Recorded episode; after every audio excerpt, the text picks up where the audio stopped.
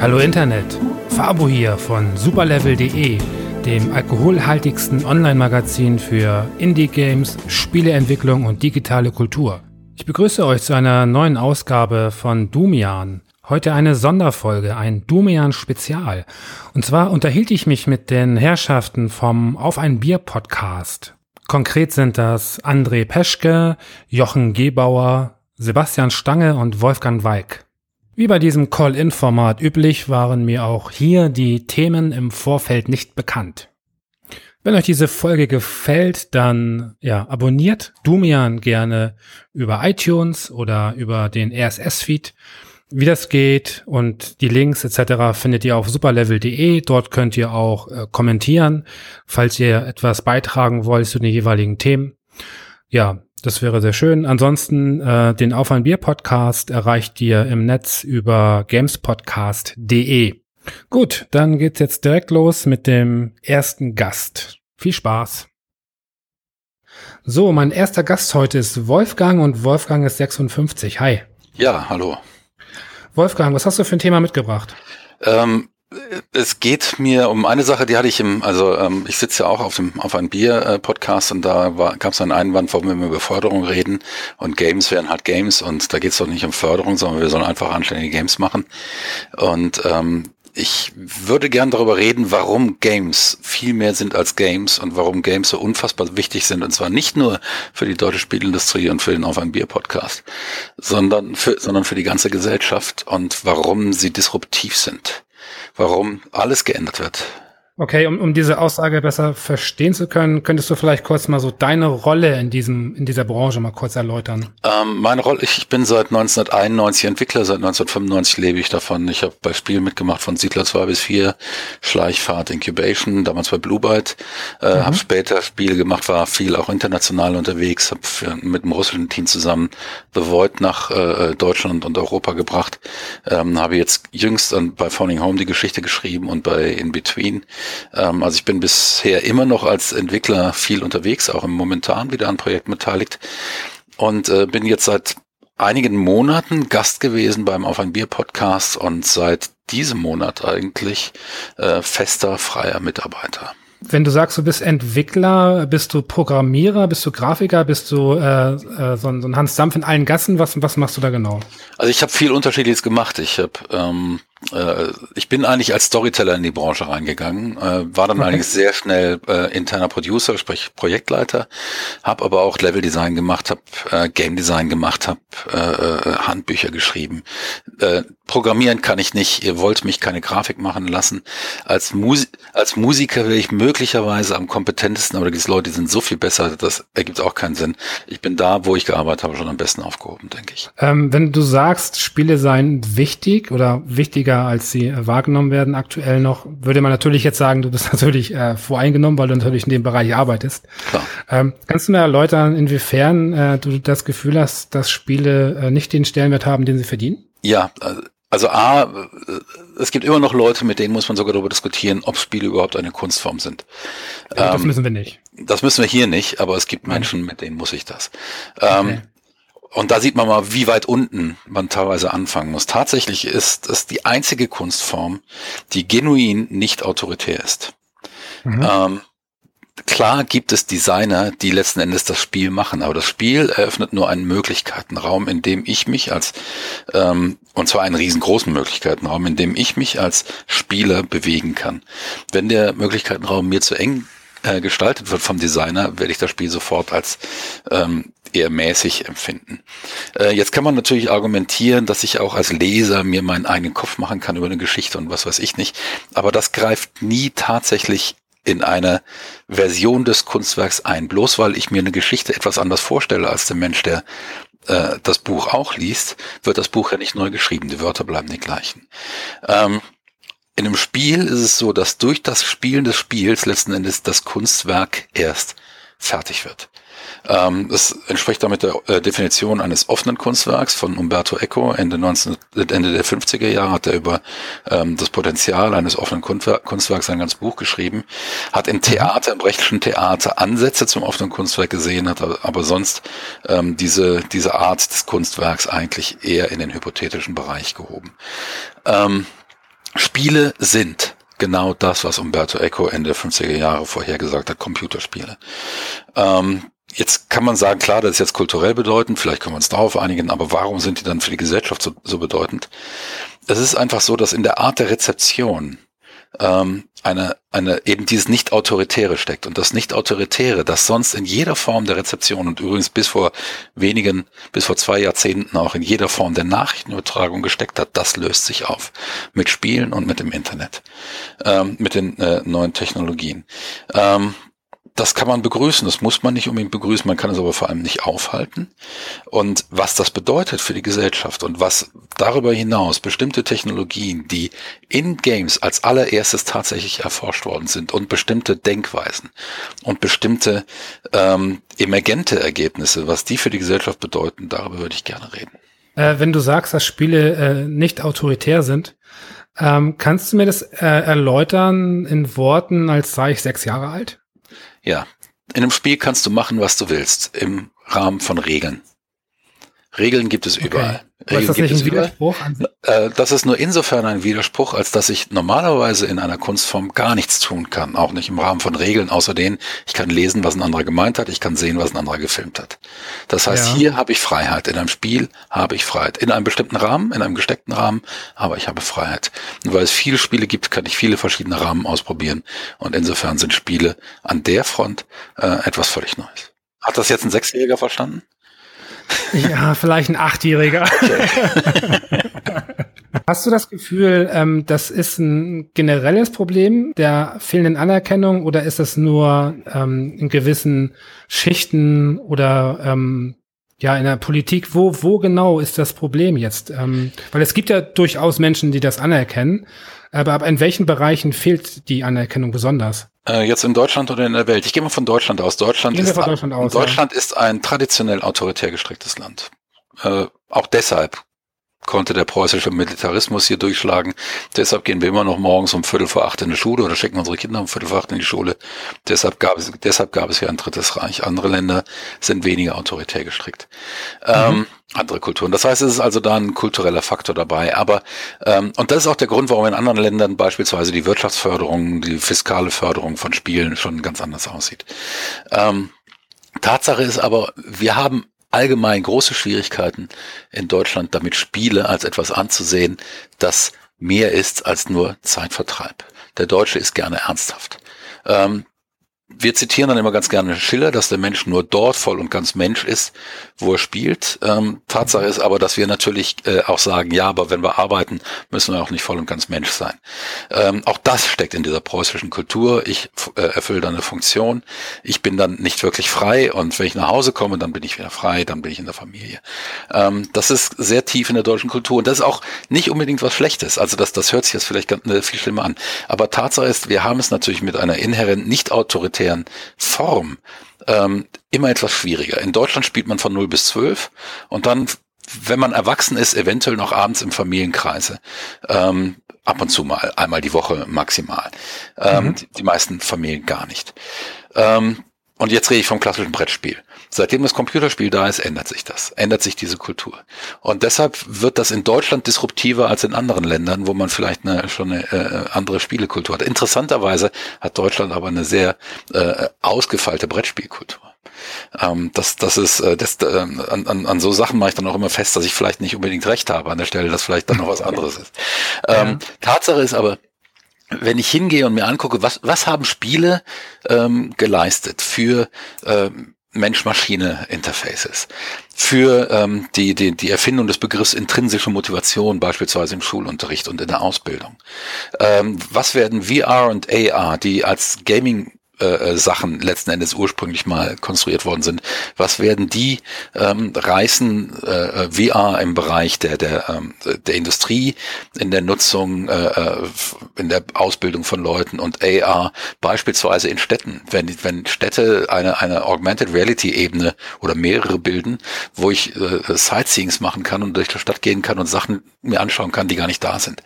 Ähm, das heißt, da entstehen Realitäten, da entstehen interaktive ähm, äh, äh, freie Räume, ähm, mhm. in denen ich tun und lassen kann, mehr oder weniger, was ich will. Ähm, und da ist, sind Games ganz zentral und da ist die Technologie zentral und da ist die Denkweise von Games zentral. Und deshalb sind Games so unfassbar wichtig für die Gesellschaft. Und ähm, mein Anliegen wäre es, dass das weiter verbreitet ist. Und wenn ich selbst von Gamern höre, es sind doch nur Games, es sind doch nur Spiele, da läuft mir jedes Mal kalten Rücken runter, weil wir, die Änderung kommt sowieso. Das kommt sowieso. Die Frage ist, wie gut sind wir vorbereitet? Was ich mich ja frage, ist, inwieweit ist an diesem Umstand, den du kritisierst, inwieweit ist da der Mensch schuld und inwieweit ist das Spiel schuld? Weil äh, denkst du, gibt es gibt es Spiele, gibt es Genre, die ähm, das Ganze quasi negativ torpedieren? Es, sagen wir es mal so, es gibt Spielkonzepte, bei denen ich sage, das hilft jetzt nicht unbedingt weiter. Aber das ist auch nicht unbedingt die Aufgabe jedes Spiels. Es ist nicht jedes Spiel in dieser Verantwortung. Es ist nur wichtig, dass ein Spiel äh, sich dessen bewusst ist, was ist jetzt hier meine Aufgabe, was ist mein Ding und das dann eben auch macht. Und wenn es diese Aufgabe übernimmt, und es gibt ja viele Entwickler, die bereit sind, so eine Aufgabe zu übernehmen, dann sollte es das auch gut machen. Ein Spiel wie Call of Duty wird dafür nie, nie äh, eine Verantwortung übernehmen. Und das ist mhm. beim Budget, das sie haben, wahrscheinlich auch äh, zu viel verlangt. Aber im Indie-Bereich, es passiert ja viel. Das Problem ist natürlich A, Marktsichtbarkeit. Es sind nicht unbedingt die Marktstrukturen da, um diese Bedeutung hervorzuheben. Es ist vor allem das Feuilleton völlig äh, taubblind, was Games angeht. Ähm, das ist also, was da geleistet wird äh, ähm, innerhalb der deutschen, des deutschen Feuilletons und zwar beinahe in Toto, muss ich leider sagen, ist erbärmlich. Mhm. Vor einem Jahr etwa oder sowas wurden äh, mehrere zehntausend Atari-Spiele, äh, glaube ich, wieder ähm, oder oder oder äh, in jedem Fall so Spiele aus den 80er Jahren, wurden in einer Bibliothek wieder freigegeben mit einem Emulator, sodass sie auf dem PC zu spielen waren. Ja. Äh, wenn irgendwo auf dieser Welt 10.000 Bücher entdeckt werden, die nicht mehr, die es sonst nicht mehr gab, das stimmt, stimmt auf Seite eins aller Nachrichten der äh, Medien der Welt. Aller. Sogar Fox News, sogar Bild, ja? Und wahrscheinlich sogar Sun. Und da, das hat man irgendwo am Rand unter Netzwelt, hat man das mal gelesen. Ähm, ja. Und da muss man den Spiegel Netzweltleuten sagen, die haben es wenigstens gebracht, ja? Aber warum, warum nicht das Filter? Gut, ist natürlich, äh, kann man sich natürlich die Frage stellen, inwiefern jetzt Pac-Man äh, kulturell irgendwie eine Relevanz hat, abgesehen es von gibt, Es gibt einen Comic, es gibt einen Comic und äh, ich werde dir den Link schicken, äh, wo mhm. jemand den äh, äh, erklärt, dass Pac-Man letzten Endes eine Story hat, die eine Mischung aus Kafka und Lovecraft ist. Ja. Und diesen Comic, ja. dieser Comic ist so überzeugend und den werde ich dir schicken und dann wirst du dieses Beispiel nie wieder bringen. Ja, finde ich gut. Packen wir dann auch in die Kommentare. Ja, auf jeden Fall. Mal.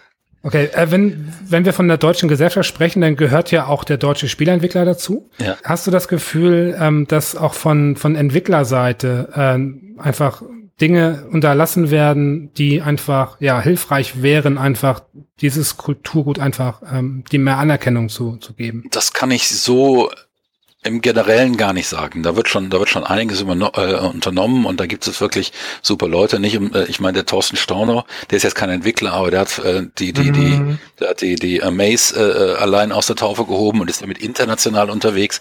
Ähm, also das kann man nicht unbedingt sagen und ähm, das ist natürlich historisch, weil ich kenne die ganzen alten Säcke, die hatten natürlich nie die Idee, dass wir jetzt hier große Kultur machen. Das ist klar. Die, ja, ja. die saßen auf der Couch und waren, äh, haben, haben programmiert und wussten, dass sie gute Programmierer sind, haben Spiel gemacht und auf einmal haben sie damit Geld verdient und, und, und ein paar haben sogar richtig viel Geld damit verdient. Und äh, die waren glücklich, dass sie damit ihr Leben äh, äh, ähm, gestalten konnten.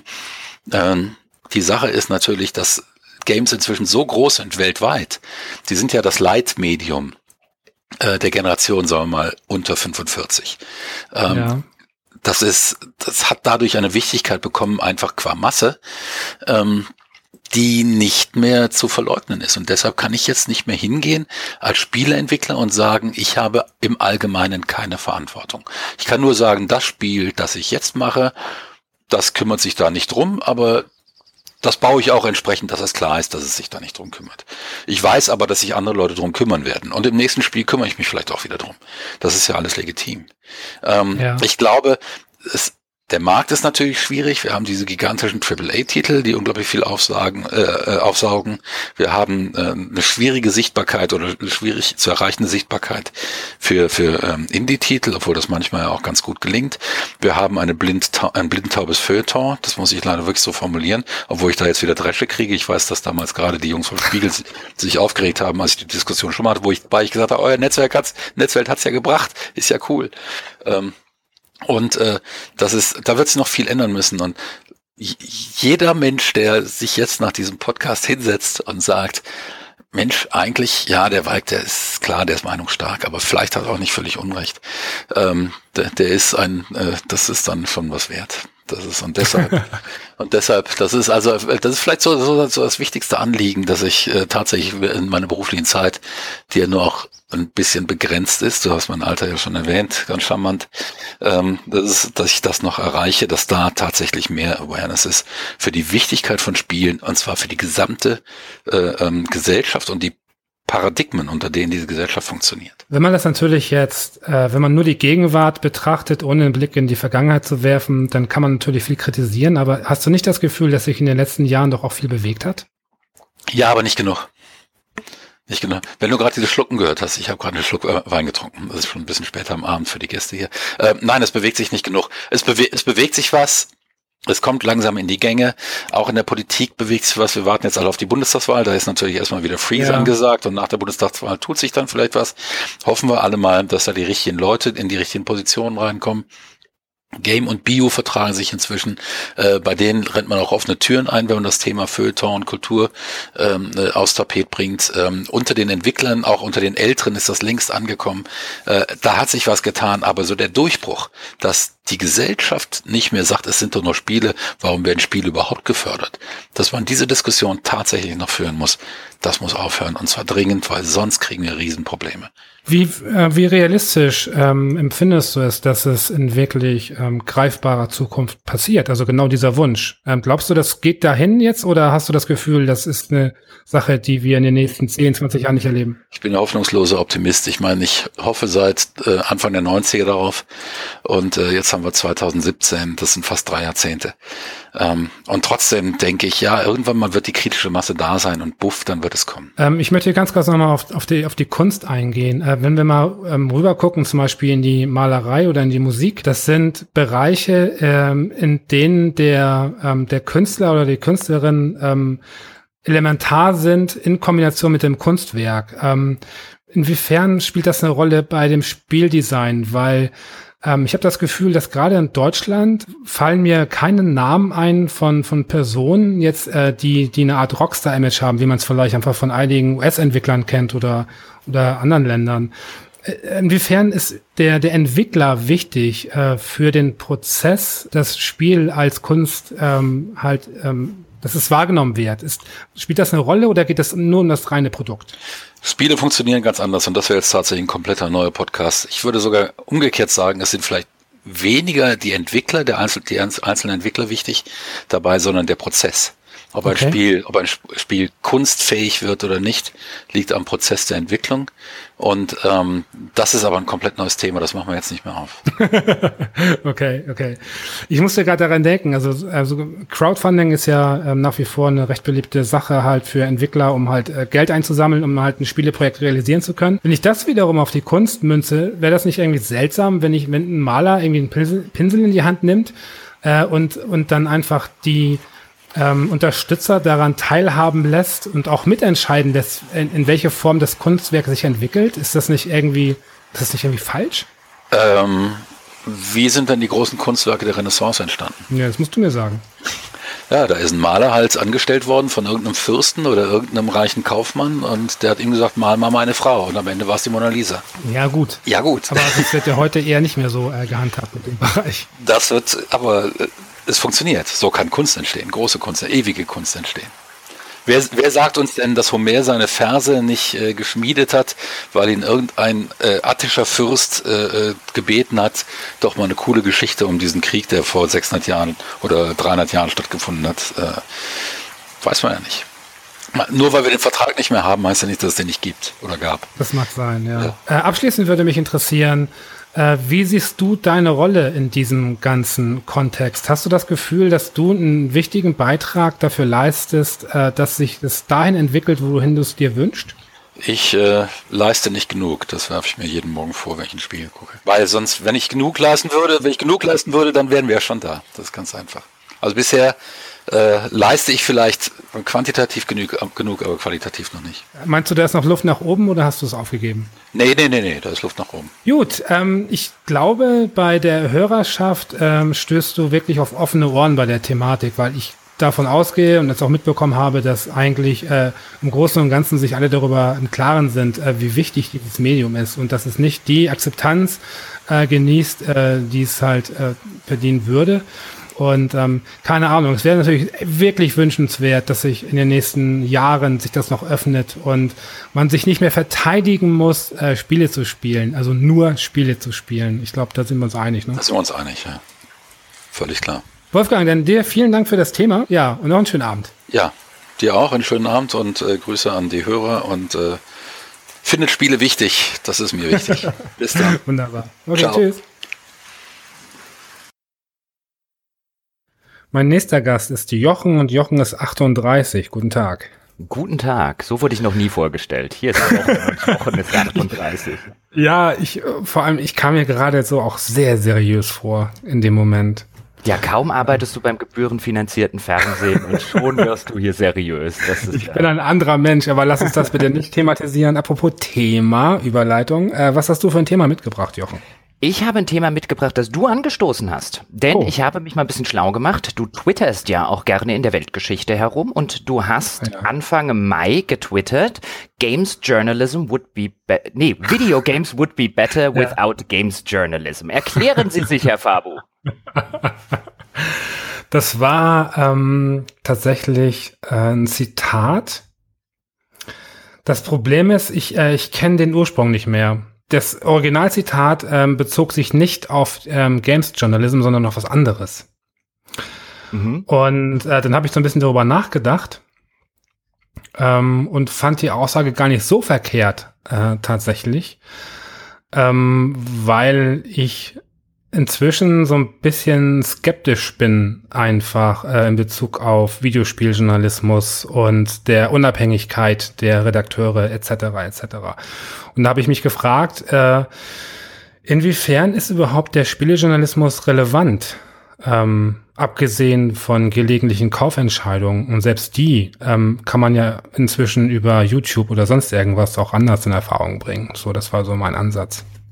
Ja gut, aber du hast jetzt ja schon, also ich meine, der Satz an sich, das Medium wäre besser, wenn es keine Journalisten mehr gäbe, die darüber berichten. Der geht ja, ja schon noch einen Schritt weiter. Natürlich, ich kann mir jetzt vorstellen, dass du das natürlich äh, überspitzt gesagt hast ja, ja, und klar. jetzt konfrontiere ich dich natürlich damit und dann kann man natürlich auch denken, was interessiert mich mein Getwitter von gestern? Aber ja, als Spielejournalist finde ich das schon so ein relevantes Thema, dass man vielleicht tatsächlich mal über die Daseinsberechtigung von Videospieljournalismus redet. Braucht man ja. Den? Ja, finde ich, finde ich interessant. Ich ärgere mich gerade tatsächlich ein bisschen, ähm, dass ich äh, den Kontext nicht mehr weiß. Ich kann mich echt nicht daran erinnern. Ähm, das ist ein bisschen schade. Aber egal, äh, muss ja auch nicht sein. Ähm, gut, ich gehe davon aus, äh, aufgrund deiner, äh, deiner Historie hältst du den Videospinalismus. Das war, das war sehr ungewollt. den, du hältst ihn womöglich für, für äußerst, äußerst relevant, ja?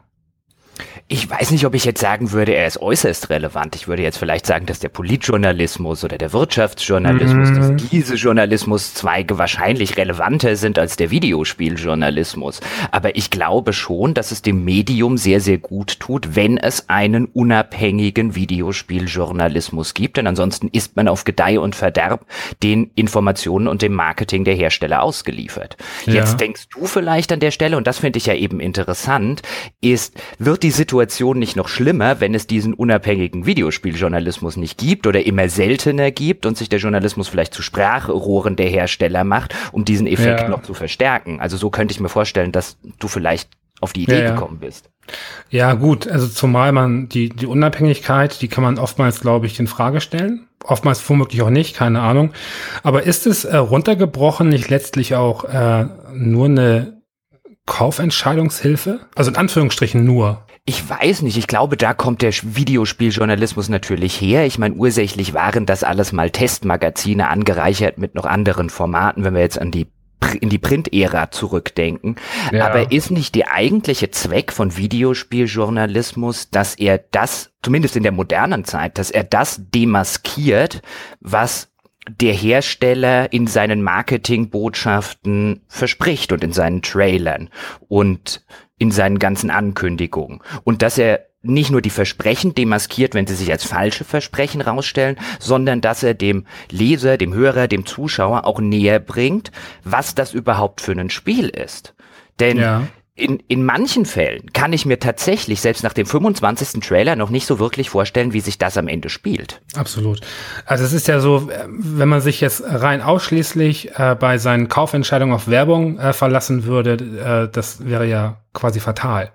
Also besonders halt in den Preiskategorien, in denen wir jetzt hier sprechen. Es geht ja jetzt nicht darum, sich irgendwie eine Packung Zucker zu kaufen oder, äh, oder einen Joghurt, den man vielleicht nicht mag und dann sind halt irgendwie die 80 Cent vielleicht irgendwie schlecht angelegt gewesen.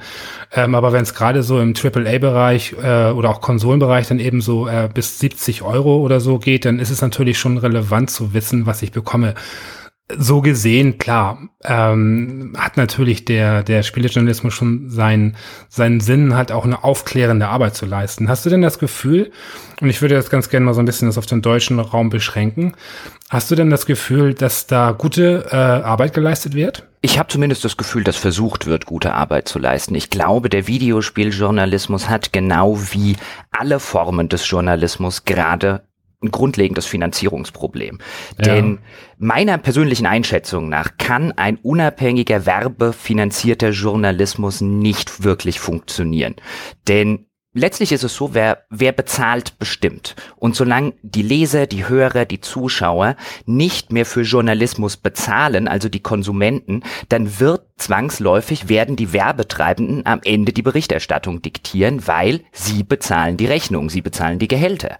Und wenn du ja. dieses System hast, das liegt nicht daran, an den Menschen, die in diesem System arbeiten, die sind nach meiner Einschätzung zu einem überwältigenden Teil bemüht, guten, sauberen, ehrlichen Journalismus zu machen, aber die Struktur bestimmt notwendigerweise das Ergebnis. Und wenn du eine Struktur hast, dass die Werbekunden die Redakteure bezahlen, dann ja. wirst du immer ein Ergebnis haben, in dem diese Einflussnahme, wenn wir sie so nennen wollen, die Berichterstattung diktiert. Und ich glaube, aus diesem Grund ist es absolut notwendig und das ist egal, in welchen Bereich des Journalismus man momentan guckt. Ich meine, dann dadurch erklären sich ja auch Sachen wie Clickbait und so weiter und so fort, nicht mehr recherchieren, ja. abschreiben und so weiter und so fort. Die passieren ja letztlich deshalb, weil diese Struktur geschaffen ist und ich glaube, wenn der Videospieljournalismus weiter relevant bleiben will, genauso wie andere Journalismuszweige, dann wird man nicht umhin eine wie auch immer geartete Form von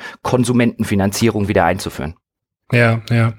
Das Problem ist ja an der Geschichte, dass letztlich die, ähm, die Unabhängigkeit, die vermeintliche und die Einflussnahme von Seiten der Publisher fängt ja extrem früh an. Äh, auch, glaube ich, im Unterbewusstsein. Ich habe das bei mir zum Beispiel recht schnell gemerkt. Ähm, als äh, ich persönlich so in die Phase überging, ähm, dass ich letztlich für keine Spiele mehr bezahlen musste. Also ich, irgendwann wird man halt mit Codes erschlagen, letztlich. Oder ich gucke in den Briefkasten und habe halt irgendwelche Spiele, die ich nie angefordert habe. Und dadurch geht natürlich eine, eine Wertigkeit flöten. Also ist mein Empfinden für mich ganz persönlich. Das heißt, wenn ich jetzt ein Spiel habe, äh, ich spiele es und ich würde es besprechen, habe ich nicht den Schmerz im Nacken, den etwaige 70 Euro äh, verursachen würden, sondern ich habe es halt geschenkt bekommen. Und ich habe das Gefühl, ähm, das ist so eine, so eine kleine Gefahr, die auch so ein bisschen unterschätzt wird, ähm, dass letztlich, wenn man für die Spiele nicht bezahlt, ähm, dass man sie dann doch vielleicht ein bisschen gnädiger äh, bespricht. Oder bilde ich mir das nur ein? Also ich habe, ich würde es andersrum aufziehen, weil bei uns ist es jetzt ja so, bei uns im Projekt, wir kaufen ja grundsätzlich alle Spiele selbst. Ja. Auch die, die wir am Ende vielleicht gar nicht besprechen. Und ich merke schon jetzt im Vergleich zu meiner Vergangenheit bei anderen Magazinen und in anderen Projekten, wo man eben mit Codes gearbeitet hat, mit kostenlosen Mustern gearbeitet hat. Es ist ja. einfach was anderes, wenn ich da sitze und ich habe das neue Spiel XY für 70 Euro von meinem Geld oder von unseren Einnahmen gekauft und ich finde es ganz scheußlich, dann ärgere ich mich darüber dann ärgere ich mich über diese 70 Euro, die wir jetzt für Unsinn ausgegeben hätten, die wir vielleicht besser hätten investieren können. Gerade wenn es auch noch ein Spiel ist, was am Ende vielleicht überhaupt keine großartige Besprechung hergibt, weil man einfach sagt, das ist halt Murks, das ist nicht mal sonderlich interessant. Das kann ja auch passieren ich glaube, wenn man an der anderen Seite sitzt, wenn man derjenige ist, der mit kostenlosen Mustern und so weiter arbeitet, aus der Warte hätte ich immer behauptet, also hättest du mich die gleiche Frage vor zwei Jahren gestellt, nee, komm, das macht ja nichts. Also ich meine, da muss mhm. jeder professionell genug sein. Wenn ja, man dann aber mal wirklich außerhalb dieser Struktur plötzlich wieder arbeitet, dann sieht man, dass es, glaube ich, doch beeinflusst. Vermutlich kennt das jeder, so ganz, ganz frühe Erfahrung. Zum Beispiel früher, also ich bin mit dem C64 aufgewachsen damals und mhm. das war einfach ein, ein, eine, eine Raubkopie Wunderland, ähm, weil letztendlich einfach jeder auf dem Flur nur mit die Disketten um sich warf. Das war echt sehr geil. Und ähm, aber es gab dann die Momente, da hat man sich von seinem Taschengeld dann auch ein Original gekauft. Und ich habe so die Erinnerung daran, dass ähm, die Spiele, die ich eh in der Box hatte, die Raubkopien, die habe ich äh, hin und wieder mal angespielt und dann ignoriert. Und dann habe ich mir für 50 Mark irgendwie ein Spiel gekauft und habe das einfach, ich habe mich da durchgebissen. Mhm. So, weil das einfach einen Wert hatte, den die anderen eben nicht ähm, mitbrachten. Und ich habe das Gefühl, das überträgt sich einfach auch jetzt in meine aktuelle Gegenwart. Also, dass tatsächlich, wenn ich Geld ausgebe für ein Spiel, ähm, was ich gelegentlich mache, aber tatsächlich eigentlich nur fast ausschließlich im Indie-Bereich. Also AAA konsumiere ich kaum und wenn dann eigentlich nur über Muster. Und dann, dann hat das eine andere Wertigkeit und wenn ich dann enttäuscht bin, dann hat das aber auch einen größeren Einfluss auf meine Kritik. Das ist schon ganz interessant tatsächlich. So ging es mir auch übrigens. Ich bin ja auch mit dem C64 damals aufgewachsen und ich kenne auch diese ja. ganze Raubkopierflut. Und man hat irgendwie einen neuen Freund in der, in der Schule kennengelernt oder so. Oh, du hast ja. auch einen C64, lass uns mal Spiele tauschen und dann ist ist man mit einer Wagenladung voller Disketten wieder nach Hause gefahren. Super. Aber ich kann das genau nachvollziehen, was du jetzt auch sagst mit, dann hat man sich ein Spiel gekauft und die haben ja, ja. teilweise sogar 100 Mark oder 120 ja, genau. Mark gekostet und dann war man irgendwie 11 oder 12 und dann war das das Geld, was man an Weihnachten von allen Verwandten oder so zusammenbekommen hat und man ist dann mit dem, mit dem Portemonnaie, das hat einem buchstäblich ein Loch in die Tasche gebrannt, weil da so viel Geld drin war und jetzt ist man losgegangen und hat ein Spiel gekauft. Ich habe sogar Bodo Ilknes Super Soccer wochenlang gespielt Und das war mit Abstand das schlechteste Spiel, das ich mir je gekauft habe. Oh ich weiß gar nicht, wie ich auf die Idee kam, mir Bodo Ilknes Super Soccer zu kaufen. Ja, das ist hart. Das ist hart. Mhm. Das passt nicht wirklich, aber so eine kleine Mini-Anekdote. Als ich mein C64 bekam, damals zu Weihnachten, ähm, bekam ich ein Spiel dazu. Und zwar war das Combat School, ähm, weil ich sehr unsportlich war. Meine Mutter dachte, dass mich ein Sportspiel vielleicht zum Sport animieren würde. Das, so, das ging so nach hinten los, ey. ah, zu schön. Okay, ich meine, also ich persönlich habe das Gefühl, dass im Spielejournalismus sich einiges bewegt. Ähm, zum Positiven tatsächlich hin. Hast du das Gefühl, auch oder hast du auch das Gefühl, dass sich einiges eher zum Negativen hin entwickelt? Abgesehen jetzt von der Finanzierung. Ich glaube, es passiert beides gerade. Also ich habe auch den Eindruck, dass sich einiges zum Positiven entwickelt, auch in Anbetracht dessen, dass mehr hinterfragt wird, dass mehr die Frage gestellt wird, was ist denn Spielejournalismus, den ja. wir haben wollen? Dass auch diese Frage von draußen an die Redaktionen und an die Journalisten herangetragen wird und dass so eine öffentliche Diskussion stattfindet. Das sieht man auf vielen großen Seiten, wo wirklich in der Zwischenzeit extrem oft über journalistische Integrität, über journalistisches Handwerk und so weiter gesprochen wird. Andererseits kann man aber gerade, finde ich, im Mainstream-Bereich bei großen Spielewebseiten eher eine Verschlechterung insofern beobachten, dass dort echt extrem häufig in der Zwischenzeit mit zum Beispiel Clickbait gearbeitet wird. Oder ja. dass Meldungen einfach unbesehen und unrecherchiert abgeschrieben werden. Ich hatte neulich den Fall, den habe ich bei mir in der Kolumne, die wir für das Pro die ich für das Projekt mache, thematisiert. Da hatte die britische National Crime Agency, also sozusagen das Pendant zum Bundeskriminalamt, die mhm. haben eine Befragung unter Cyberkriminellen, unter, unter Leuten aus dem Dunstkreis der Cyberkriminalität geführt und kamen zu dem Schluss, die meisten Leute, die mit Cyberkriminalität in Kontakt kommen, waren früher in der Cheat- und Modding-Szene aktiv. Und das hat die insofern interessiert, dass sie eine Aufklärungskampagne machen wollen und sich deswegen mhm. gefragt haben, wo erreichen wir denn die jungen Leute? Damit wir die auf die Gefahren der Cyberkriminalität hinweisen können. Was ja. wurde natürlich aus der Studie gemacht? Land auf, Land ab, egal wo man guckt, Deutschland, USA, England, wo auch immer. Absurde Studie, die britische National Crime Agency behauptet, Mods und Cheats machen Spielern, äh, man Spieler zu Cyberkriminellen. Oder ja. machen, oh, denkt noch jemand an die Kinder und so weiter. Weil niemand dieses Ding gelesen hat. Das konnte ja, man so wunderschön zurückverfolgen. Ich glaube, CNBC in den USA waren die ersten, die das gemacht haben. Dann wurde Stille Post gespielt. Und das ja. sind halt so Sachen, die finde ich tatsächlich ein bisschen beängstigend. Weil dann frage ich mich immer, was kann ich denn dann noch glauben? Und das ist ja nicht nur im Spielebereich so. Das ist ja auch, wenn ich jetzt bei Spiegel Online zum Beispiel, ich nehme jetzt ein fiktives Beispiel, wenn ich dort einen Artikel lese, der was mit Spielen zu tun hat und ich stelle fest, der ist schlecht recherchiert, da stimmt die Hälfte nicht, dann frage ich mich natürlich unwillkürlich, hm, gilt das für die Politik oder die Wirtschaftsartikel auch? Das fängt ja auch schon bei ganz kleinen Sachen an. Ne? Ich habe das nämlich jetzt vor ein paar Tagen ähm, gemerkt. Da habe ich äh, beim Beitrag wollte ich so ein bisschen Faktencheck machen und ähm, ich wollte halt den, den deutschen Preis von der Xbox äh, One X in Erfahrung bringen. Also ich weiß, 499 Dollar ähm, war im Netz überall zu finden und ich wollte wissen, was das Ding in Deutschland kostet. Und dann habe ich äh, geguckt und dann habe ich gesehen, irgendwie habe ich gegoogelt und dann stand bei Eurogamer.de irgendwie 499 Euro. Ähm, mhm. Und dann Quelle eine andere Gaming-Seite. Das heißt, dann haben letztlich haben fünf Gaming-Seiten sich untereinander verlinkt, aber keiner hatte eine, eine Quelle angegeben, also eine reale Quelle wirklich, sondern einfach, dann fuck ey, und dann, dann ist mir eingefallen, ach, ich bin ja eh im Verteiler, äh, und dann habe ich halt ähm, in den E-Mails geguckt und da stand das auch drin. Und das hat gestimmt so, das war okay, aber letztlich merke ich immer wieder, dass ähm, Quellen sich untereinander halt verlinken und aber letztlich ist es auch so Pseudo-Journalismus äh, teilweise dann gefühlt so ein bisschen. Naja, gut. Gut, es liegt aber natürlich auch daran, und auch das finde ich so einen spannenden Themenkomplex, in der Form wird sich die Branche einfach ein bisschen ändern müssen. Die ja. ganzen letzten Jahre oder seit ich in der Industrie bin, sind News das Wegwerfprodukt vor dem Herrn. Weil, okay, ja, genau. übermorgen interessieren die natürlich auch keinen Menschen mehr. Ja, ja. Aber das Problem ist, dass News gleichzeitig das sind, was auf den Webseiten am meisten konsumiert wird. Die meisten Klicks machst du natürlich mit deinen News. Wenn du aber deine News als Wegwerfprodukt behandelst, schlecht dafür bezahlst, wenn du überhaupt deine News-Autoren bezahlst, auf vielen Seiten sind die ja, arbeiten die ja mehr oder weniger kostenlos oder kriegen ab und zu mal ein Spiel gestellt oder so. GameStar ist da eine der ganz wenigen Seiten, die halbwegs anständig ihre Leute bezahlt. Aber wenn mhm. da natürlich freie Mitarbeiter, keine ausgebildeten Journalisten sitzen, bei dem, was du am meisten nach draußen verbreitest, dann hast du ein grundlegendes strukturelles Problem. Ich möchte möchte hier mal kurz was aufgreifen, weil du hast eben gesagt, ausgebildeter Journalist. Ich persönlich bin kein, in Anführungsstrichen, ausgebildeter Journalist.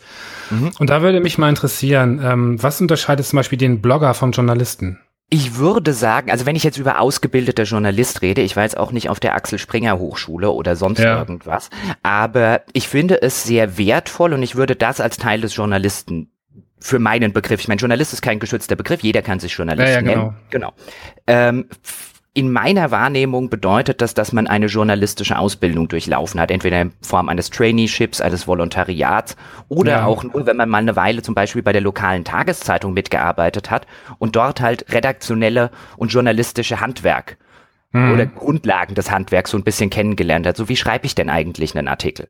Wie schreibe ich denn eigentlich eine Headline? Was ist denn der Sinn davon? Vielleicht mal von sowas wie einem Nutgraph gehört zu haben.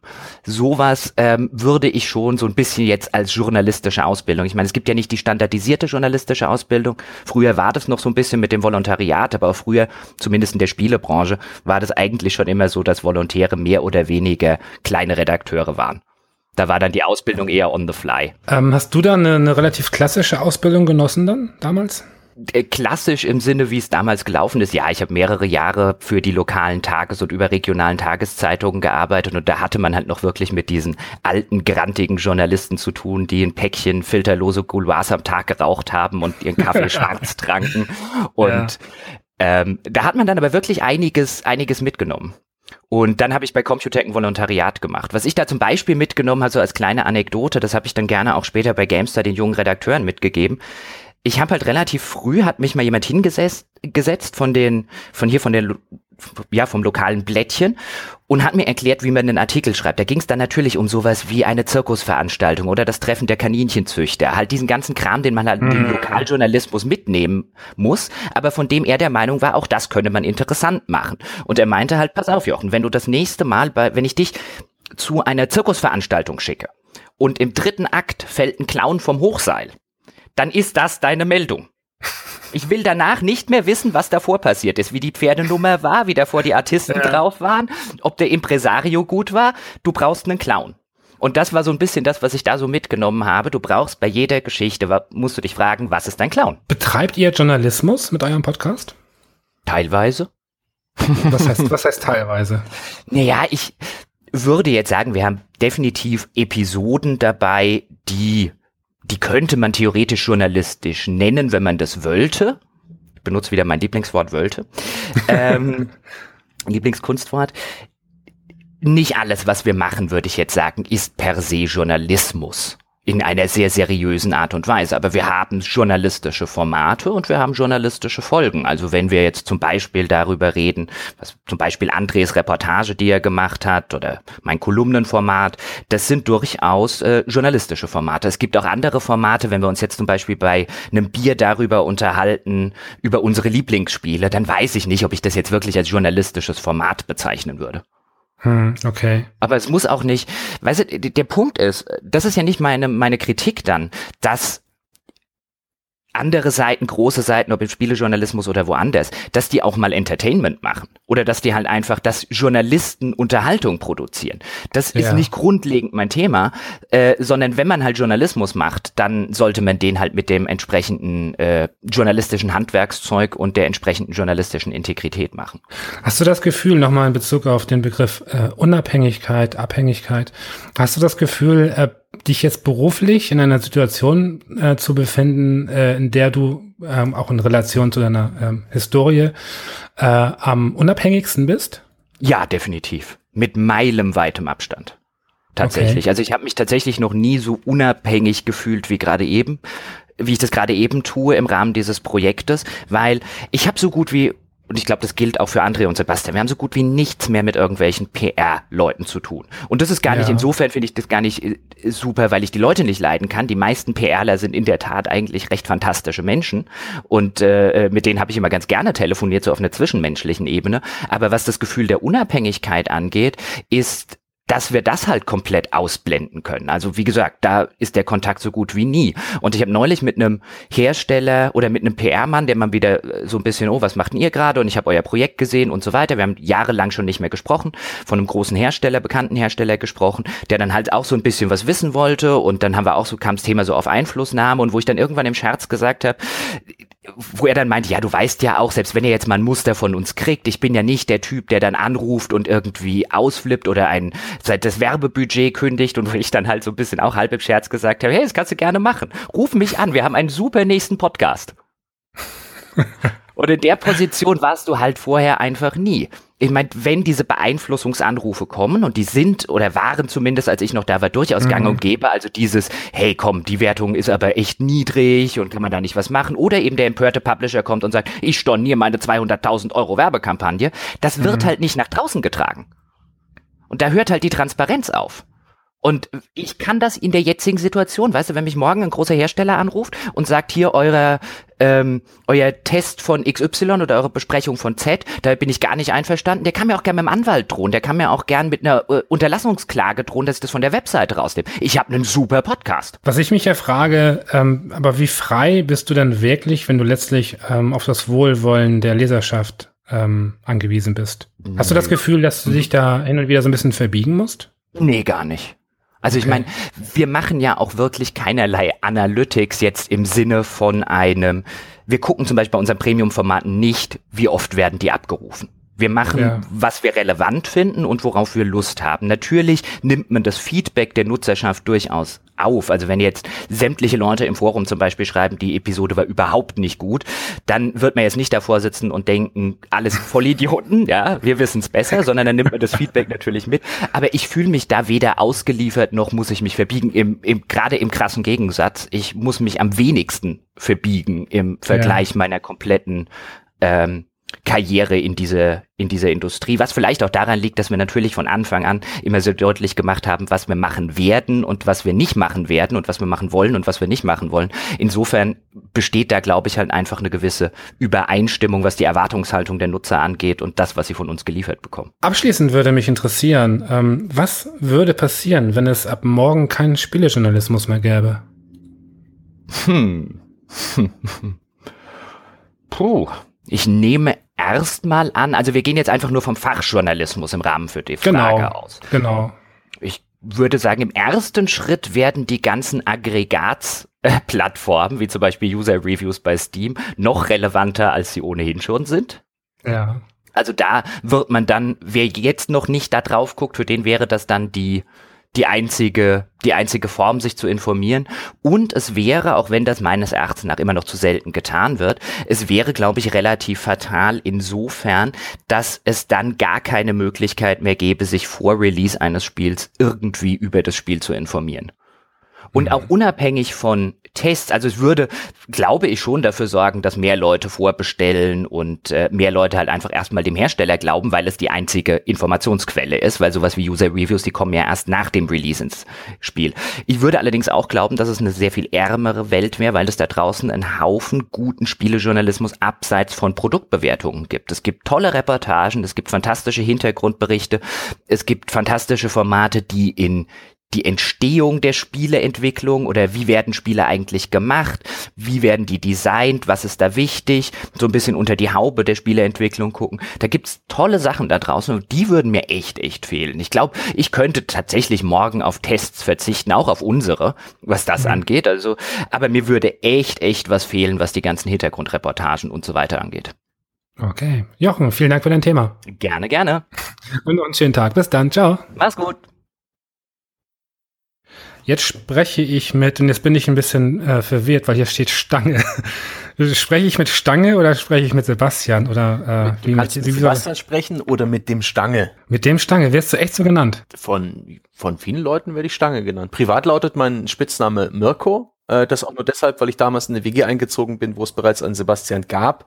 Und da ich aus Ostdeutschland, ja, aus den neuen Bundesländern stamme, ja. war dann innerhalb weniger Sekunden das Urteil gefällt, gegen das ich mich auch schlauerweise nie gewehrt habe. Ähm, also privat Mirko, aber ähm, Stange ist okay. Stange. Ja? Nee, dann, äh, nee. Kann ich nicht. Das klingt irgendwie so, als wären wir Kumpels und wir kennen uns ja kaum. Basti geht hingegen überhaupt nicht. Das haben auch einige Menschen versucht und das hat mich ja. stets mit einem leichten Grausen. Äh ich nenne dich ganz klassisch Sebastian. Ja, das kannst du machen.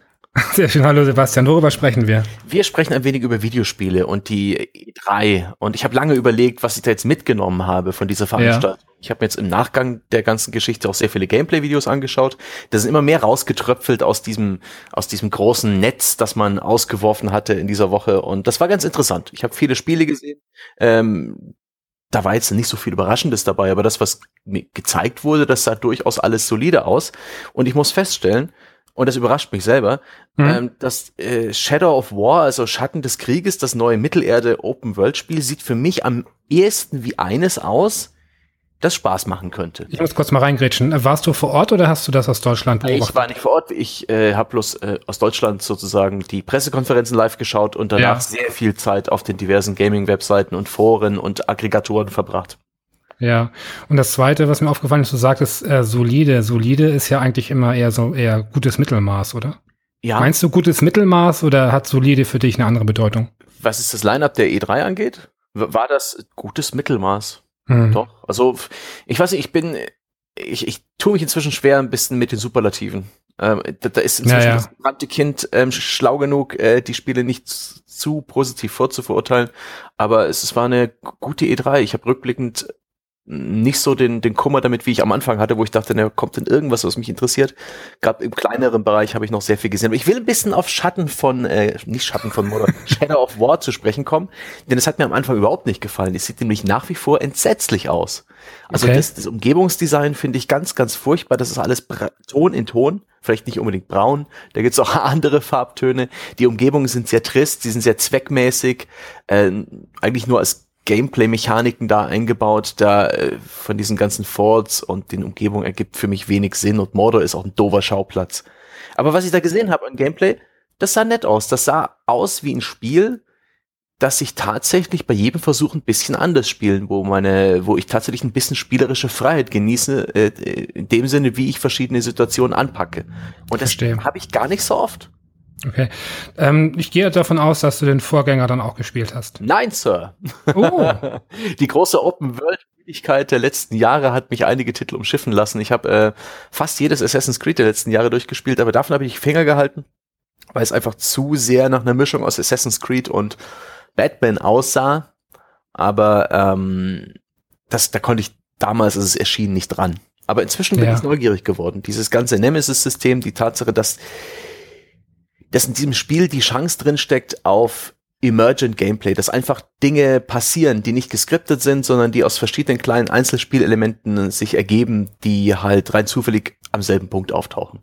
Das funktioniert eigentlich relativ selten in Spielen. Genau. Also ich habe das Gefühl, es wird oftmals äh, versucht, aber so wirklich aufgegangen ist die Rechnung bisher fast nie. Genau, und das ist eine Sorte Spiel, die, die habe ich jetzt in den, in den vergangenen Tagen nachgedacht, die vermisse ich sehr. Die, das letzte große Spiel, was ich diesbezüglich gespielt habe, ist meiner Meinung nach ähm, das famose Metal Gear Solid 5. Ja. Spielerisch famos, Storytelling und Struktur ist eine ganz andere Geschichte. Aber was ich da erlebt habe äh, innerhalb der Mission, wie, wie viele spannende, interessante, äh, haarsträubende Situationen sich da ergeben hat, haben und wie viel Kontrolle und wie viele Möglichkeiten ich in jedem Moment hatte, das war sagenhaft. Ja. Und ich glaube, andere Spiele schaffen das meist nicht. Die haben eine viel eingefahrenere Schienen, was die, was die Möglichkeiten des Spielers angeht. Das war auch genau so ein Punkt, der mich äh, sehr fasziniert hat an äh, Metal Gear Solid 5. Das habe ich auch sehr gerne gespielt. Dass man eben gewisse Freiheiten genießt. Also was natürlich passiert, was mich da gestört hat, ist, dass wenn man zum Beispiel jetzt ein Lager äh, eingenommen hat, dann äh, kommt man halt nach einer Viertelstunde wieder und die sind alle wieder da. Hm, gut, ähm, da wird halt die, das Weltbild, sage ich mal, äh, äh, so ein bisschen zerstört. Mhm. Aber letztlich ist das schon sehr spannend, dass man da so von verschiedenen ähm, Standpunkten im wahrsten Sinne halt ähm, wirklich agieren kann. Das ist sehr spannend. Ja, und es ist auch ein bisschen, bisschen kantig und grob. Es wirkt gar nicht so organisch. Viele der Features und der, der äh, Merkmale einer Basis sind sehr Gameplay dominiert und nicht unbedingt logisch, aber das funktioniert halt fantastisch, wenn du deine drei, vier Hotspots hast, deine Points of Interest, deine Wachen, von denen du sehr gut weißt, wie sie auf verschiedene Dinge reagieren können und dann hast du ein riesiges Arsenal an Spielzeug, mit dem du dann halt Unsinn anstellen kannst. Das fand ich fantastisch. Ja. Und ich habe jetzt vor kurzem auch wieder so ein äh, Best-of-Video angeschaut von Profi-Schleichern in diesem Spiel der absolute Wahnsinn. Inwiefern ist ähm, die, die Marke dahinter, also Herr der Ringe, ist das für dich relevant oder ist das für dich nur Beiwerk? Das ist für mich Beiwerk. Okay, also bist du kein Fan der Serie oder so? Ich habe die Filme sehr gemocht, ich habe die Bücher gelesen, aber ich bin, mhm. ich, hab, ich lege keinen Wert darauf, dass jetzt aus der ganzen Geschichte eine Franchise erwächst, die ich dann ja. in, in, weiteren Medienprodukten genießen kann. Das geht mir wirklich, äh, das ist mir völlig wurscht. Das könnte auch ein anderes Spiel sein, würde vielleicht sogar von einem anderen Szenario gewinnen, aber die, es hat wahrscheinlich nur eine Chance mit einem bekannten Anstrich von irgendeiner großen Franchise. Und ja. immerhin gibt das nettes Monster-Design her und äh, schöne Orks mit tollen Namen. Ähm, und, äh, was ist dieses Nemesis-System und die, die Tatsache, dass man da in den Schlachten und das macht mich echt neugierig, sehr viel die Umgebung nutzen kann, dass man sehr schnell rein und raus aus Stealth kommt, was immer eine gute Geschichte ist. Bei Assassin's Creed beispielsweise ist Stealth nur so lange lustig, bis man einen Fehler macht und danach kommt man meistens nicht mehr gut rein und überhaupt finde ich da die Stealth-Mechaniken in Assassin's Creed stets ein bisschen frustrierend, ähm, weil das Gameplay auch ein bisschen fummelig ist und hakelig, äh, zumindest die, die Navigation durch die Spielwelt, da, da sieht dieses Spiel einfach ein bisschen besser aus. Und eins, das ich ähm, im Verdacht habe, ähnlich genial zu sein und diese Möglichkeiten zu bieten, ist das aktuelle Zelda für Wii U und ja. die Switch Breath of the Wild, wo auch meinen Kollegen zufolge, Andre und Jochen haben ja wirklich geschwärmt, wo man wirklich die absolute Freiheit genießt und äh, an jede Situation anders rangehen kann. Ganz viele Dinge probieren und mal gucken, vielleicht passt es ja. Das finde ich fantastisch. Konnte man das Spiel auf der Messe anspielen oder gab es nur Trailer-Material? Ich habe Gameplay gesehen. Ich weiß nicht in welcher Form. Es wirkte ja. sehr, sehr vorgespielt, so ein bisschen eingeübt. Aber das war unkommentiert, das habe ich bei YouTube gefunden. Ich weiß gar nicht mehr in welchem Kanal, ich glaube bei PlayStation Access oder sowas. Mhm. Aber das hat mir zugesagt. Das äh, wurde nicht zugelabert von irgendjemandem. Es, es sprach für sich selbst. Es war auch janky und glitchy genug, dass ich da jetzt nicht irgendwie das Gefühl habe, äh, da wird mir was vorgegaukelt. Das wirkte schon real. Und das wirkte wie etwas, ja, damit, damit könnte ich Spaß haben. Das ist vielleicht nichts, was ich die komplette Spielzeit über ertrage, aber es wirkte auf mich einfach angenehm chaotisch und äh, organisch, wie sich das da alles entwickelt hat. Äh, die ja. Far Cry-Reihe macht das auch sehr gut. Da Far Cry 3 und 4, da hatte man wirklich wunderbare Momente, äh, wenn man sich dann so diese Gegnerbasen ausgehoben hat, in denen einfach wunderbarer Blödsinn passiert ist. Nun ist ja das, das, ähm, ich habe tatsächlich den Namen schon wieder vergessen. Shadow, ist das Shadow of Mordor? Nee. Shadow of War, Schatten des Krieges. Ah, Mittelerde, Schatten des Krieges. Schatten des Krieges. Vielleicht merke ich es mir. Wäre für mich also auch ein Titel, den ich auch interessant fände, aber es ist für mich so gefühlt eher so, ja, halt ein neuer Golf letztlich. Ja. Aber ja, da finde ich dieses Wort solide äh, tatsächlich recht passend. Das ist nichts, was mich jetzt wirklich so vom Hocker reißen würde, glaube ich. War das wirklich dein Highlight der Messe? Nee, wahrscheinlich nicht. Es gab andere Sachen, die wirkten weitaus faszinierender, zum Beispiel, weil man so wenig drüber weiß, The Last Light oder dieses ja. äh, A Way Out, die, die Indie-Projekte vor allen Dingen, die toll inszeniert sind oder mit einer sehr schrägen Idee rumkommen, die haben, die haben mich fasziniert. Ähm, genauso gibt's andere große Spiele, auf die ich schon neugierig bin. Dieses Skull and Bones ist ein, es, es enttäuscht mich so, dass es offensichtlich auf diese Multiplayer, äh, auf den Multiplayer-Fokus hinzusteuert, aber das ist etwas, das ich als Singleplayer-Spiel mit Handkurs sofort spielen würde. Aber da bleibt die große Skepsis, äh, wie, wie ausgebaut da der Singleplayer-Modus für mich ist, wie, inwiefern ich das wie ein Singleplayer-Spiel spielen kann, ohne da irgendwelche Spaßabzüge zu machen. Ähm, das hat mich, das hat mir sehr gefallen beispielsweise. Oder was ja. Sony gezeigt hat, war echt gut. Kann man nicht, kann man nicht meckern. Aber ähm, erstaunlicherweise eben, ich habe mir jetzt sehr viel Gameplay angeschaut. Ähm, das ist eins der, wo ich am meisten gedacht habe, hey, gib mir den Controller. Und erstaunlicherweise hätte ich auch nicht gedacht, beim Call of Duty Mehrspieler, bei World War II. Ähm, sieht nicht besonders doll aus, also grafisch äh, ist es kein Battlefield One, ja. aber es, es wirkt wie ein gutes altes Call of Duty. Komm her, alter Freund, und lass dich umarmen.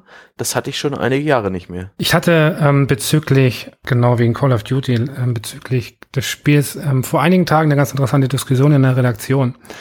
Und zwar ähm, war da jemand, der sich ganz entschieden dagegen ausgesprochen hat, ähm, dass reale Kriege in Spielen aufgegriffen werden. Ich gehe mal davon aus, dass du da äh, ein bisschen freier mit umgehst, mit der Thematik, oder? Ja, die sind für mich etabliert ähm, als Szenario für Filme, Comics, Romane und Spiele. Ja. Ich kann das nachvollziehen, wenn das sehr früh geschieht, nachdem ein Konflikt ausbricht. Es scheint da immer so ein bisschen so eine gewisse Kondolenzzeit zu geben, bevor sich Spielehersteller das äh, Szenario schnappen. Ja, ja. Deswegen jetzt auch, ich glaube, ISIS Warrior oder so, äh, Defender, ich weiß nicht mehr, wie es hieß, das ist vor einem Jahr rausgekommen, das war ja noch so ein Skandalspielchen. Spielerisch total belanglos und bekloppt, aber da war es noch zu früh. Aber es ist eine nette eigene Diskussion. Warum warst du nicht in Los Angeles? Weil ich ja jetzt Teil von äh, The Pod bin, dem Games Podcast, und wir sind Patreon finanziert und eine Reise nach äh, LA ist sehr teuer für so, für so eine Drei-Mann-Unternehmung. Ich denke mal, ein Flug 6, 6, 700 bis 1000 Dollar, eine Übernachtung eine ganze Woche noch mal 1000 Dollar drauf oder Euro und dazu halt noch Zusatzkosten dafür, dass wir da vor Ort nicht viel mehr machen können als zu Hause sitzend. Zumal ja. wir auch deutsche Podcasts machen und in, in, am liebsten mit deutschen Entwicklern sprechen. Zur Gamescom denke ich, wird mindestens einer von uns anwesend sein und ganz viel Klingeln putzen gehen, Visitenkarten verteilen und Mikrofone unter Nasen, Nasen halten. Aber ich habe es ja schon mitbekommen, als ich noch bei einer Spieleredaktion bei der bei Computec oder bei IDG, also mit der GameStar gearbeitet habe, dass man da auch selbst als Redakteur, der dann mit ähm, Arbeitsequipment vor Ort ist, der die ganze Nacht Artikel ja. schreibt, tagsüber sich Spiele anschaut, selbst da holt man gar nicht so signifikant mehr raus, als das Heimteam äh, im Newsroom äh, aus dem Internet rausfiltert. Das ist schon bemerkenswert. Ja, zumal das Medium Bild für euch ja eh relativ uninteressant ist. Richtig, wir können bloß Gespräche führen oder Erfahrungen machen und nachher drüber reden. Und das, und da wir ohnehin nicht da so mitmachen bei diesem klassischen Produktjournalismus, ja. äh, wo wir einen PR-Plan mitmachen von der Ankündigung über die Preview-Phase bis zum Test, sondern eher nachträglich und eher hintergründig, dann ist das für uns äh, nicht so die spannende Veranstaltung. Also wenn USA, dann musst du vielleicht auch mal mit Jochen und André reden, glaube ich, ist die GDC, die Game Developers Conference für uns spannender. Da stolpert man, denke ich, über mehr spannende Themen und, oder Skandale oder, oder Dinge, die die Leute bewegen. Wenn du sagst, es war eine, eine gute, eine sehr solide E3, ähm, wenn du so zurück äh, dich zurückerinnerst, ähm, war das eine der besten tatsächlich, die du kennst? Nee, es gab bessere. Stets sind die E3s wo eine neue Konsolengeneration angekündigt wird, die, die spannenden. Da hast du dieses große Fragezeichen, sehr viel mehr Geheimhaltung als sonst. Ähm, der, die Gerüchteküche vorher, die mir auch immer sehr viel Spaß macht, da mit zu spekulieren, ähm, also ein bisschen sich vom Hype anstecken zu lassen, ohne sich zu, zu tief in das, in dieses gefährliche Wasser zu bewegen. Das ist spannend. Das war dieses Jahr nicht so, so ausgeprägt. Es gab nicht so viele Leaks im Vorfeld, weil es auch nicht so viel Neues angekündigt wurde, was ohnehin in Zeiten des Internets schwierig ist für Hersteller. Echte Überraschung. Ja. Und bei den Neuankündigungen der Konsolen, damals bei der PS4 und Xbox One, da wurden die Release-Titel gezeigt. Da waren neue Franchises dabei. Ähm, vielleicht nicht gerade die besten, aber das hat mir, das hat mich damals schon wirklich beeindruckt und auch die kurze und heftige Flirtphase mit dem Thema Virtual Reality, als ja, ja. Äh, Oculus noch äh, eine große Booth auf der E3 hatte und die äh, PlayStation VR angekündigt war und ausprobierbar. Das war vor ein paar Jahren schon noch alles spannender, aber die, die wirklich spannenden E3s sind die, wo dir alles versprochen wird, die, die größten Träume, die du hast, ohne dass allzu viel dahinter steckt. Einfach nur äh, sanftes, erotisches Geflüster in das Ohr eines Spielers. Man denke an sowas wie, wir bringen Shenmue 3, wir äh, machen ein Remake von Final Fantasy VII äh, auf der Sony-Pressekonferenz letztes Jahr. Das waren Absichtserklärungen, nichts ja, anderes. Ja, genau. Und das wirkt dann halt, weil du hast, du hast nichts, auf das du dich beruhen kannst. Es gibt noch nichts äh, was fertig ist und du, du kannst als Spieler, als Fan noch träumen, genau wie aktuell bei Beyond Good and Evil 2. War das für dich so ein Ausnahmemoment, Moment, ja, als das Nee, ich bin okay. kein großer, also ich habe das erste gespielt, ich habe es irgendwann nicht durchgespielt, aber ich habe es auf dem PC und ich fand das schön. Das war ein gutes Spiel. Das hat mir Spaß gemacht. Aber ich habe ich kann nicht nachvollziehen, dass da immer noch dieses, dieses große Bedürfnis äh, besteht nach einem Nachfolger. Ich sehe da eher wie Shenmue 3 den Fall, dass es ein ein bisschen nostalgisch begründet ist, diese, dieses Hängen an dieser alten Marke. Und ähm, auch die Tatsache, dass sie jetzt außer diesem Trailer und ein paar interner Prototypen und Konzepte noch gar kein Spiel haben, das macht mich noch viel skeptischer. Da, da traue ich mich nicht, mich drauf einzulassen. Ähm, ich würde mich mal deine Einschätzung interessieren. Äh, denkst du wirklich, dass Shenmue 3 funktionieren kann? Es wird funktionieren. Doch, ich denke schon, als ein kleines, bescheidenes Spiel, was äh, relativ strikt den Fußstapfen seiner Vorgänger folgt. Sie mhm. können kein AAA Open World Spiel draus machen. Das ist für so ein kleines gekickstartetes Studio einfach nicht möglich. Und wenn man sich überlegt, dass äh, schon die Tschechen von Warhouse Studios äh, ein kleines, bescheidenes Open-World-Spiel planen, seit vielen Jahren schon, mit Kingdom Come Deliverance, das wohl ursprünglich 2016 rauskommen sollte und jetzt im Frühjahr 2018 erscheint. Und die haben da auch immer, immer mehr Aufwand und Geld und, und Mühe reingekippt. Äh, und das wächst immer größer und ist immer noch offensichtlich ein gutes Stück von der Fertigstellung äh, entfernt und nicht mal das ist sonderlich ambitioniert. Deswegen, hm. äh, wenn Shenmue 3 irgendwann rauskommt, ist es hoffentlich einfach nur eine ganz nette, kleine, bescheidene Geschichte, die trotzdem diesen Charme entfaltet. Wirf doch mal eine Prognose, wirf doch mal äh, einen Metascore in den Raum. Metascore, das ist, boah, mhm. ist das schwierig. Da müsste man überlegen, wie die Leute reagieren. Aber ich kann mir vorstellen, dass Shenmue 3 von der Mainstream-Presse eher missverstanden wird und dass vielleicht der User und Fan das hochjubelt, also Metascore von den Usern 8,0, Presse 7,2. Lustig, weil 7,2 war auch meins, was ich dachte. Gut. Na, dann sind wir doch auf einer Wellenlänge. Ähm, Nochmal zurück zu E3. Ähm, jetzt wurde ja erstmalig ähm, das auch für äh, normale, in Anführungsstrichen normale Besucher, also nicht nur für Fachbesucher geöffnet. Ähm, denkst du, das war eine gute Idee? Hast du da irgendwas mitbekommen im Nachhinein, wie das, wie das äh, ankam? Ich habe das am Anfang völlig falsch verstanden. Ich habe gedacht, es gibt wieder so Wildcards, ähm, mhm. wie bei der Gamescom, aber es waren ja tatsächlich über 10.000 extra Tickets, die verkauft wurden. Ich habe da ein bisschen äh, negative Presse mitbekommen. Ich weiß nicht, ob es, ich glaube, es war der Kotaku-Artikel dazu, der so ein bisschen äh, den Zwie Zwiespalt aufzeigte, den diese Taktik hatte, weil es äh, für viele der Teilnehmer eine Businessmesse ist. Ja. Also für, für Vertriebler, für Produktmanager, Marketer, ähm, äh, Einkäufer von großen Retailern, die, die kontakten auf dieser Messe, die, die planen da so ein bisschen was im Herbst bestellen, die leben nicht den großen Wert auf diesen Jahrmarkt ringsrum und für die Zuschauer, also für die Privatpersonen, die wirklich nur zum Spaß hingehen, für die ist außerhalb der beiden Showfloors nicht so viel geboten, nicht so viel ähm, Community Engagement, wie es diese Fanmessen wie die PAX oder die BlizzCon oder sowas der Art haben oder die QuakeCon. Und ja. ähm, das das ist bestimmt ein Argument, dass man diese beiden Dinge nicht gut verbinden kann. Und es gab ja auch nicht wie bei der Gamescom, die ja auch diesen, diesen Spagat versucht, nicht mal diesen Pressetag, wo äh, nur Presse rein durfte. Also ja, stimmt. Mein Gott, man kann das schon machen. Es ist ohnehin ein riesiger, ähm, eine riesige Show, die auch eher so ganz simpel und oberflächlich wirkt auf diesem Showfloor.